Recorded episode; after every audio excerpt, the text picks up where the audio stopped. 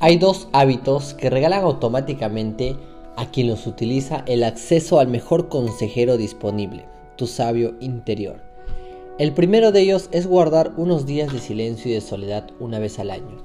El segundo es guardar un rato de silencio cada día.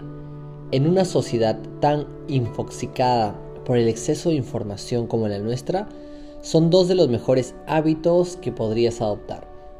La práctica del silencio es algo que el ser humano sabe desde hace mucho tiempo que es beneficioso.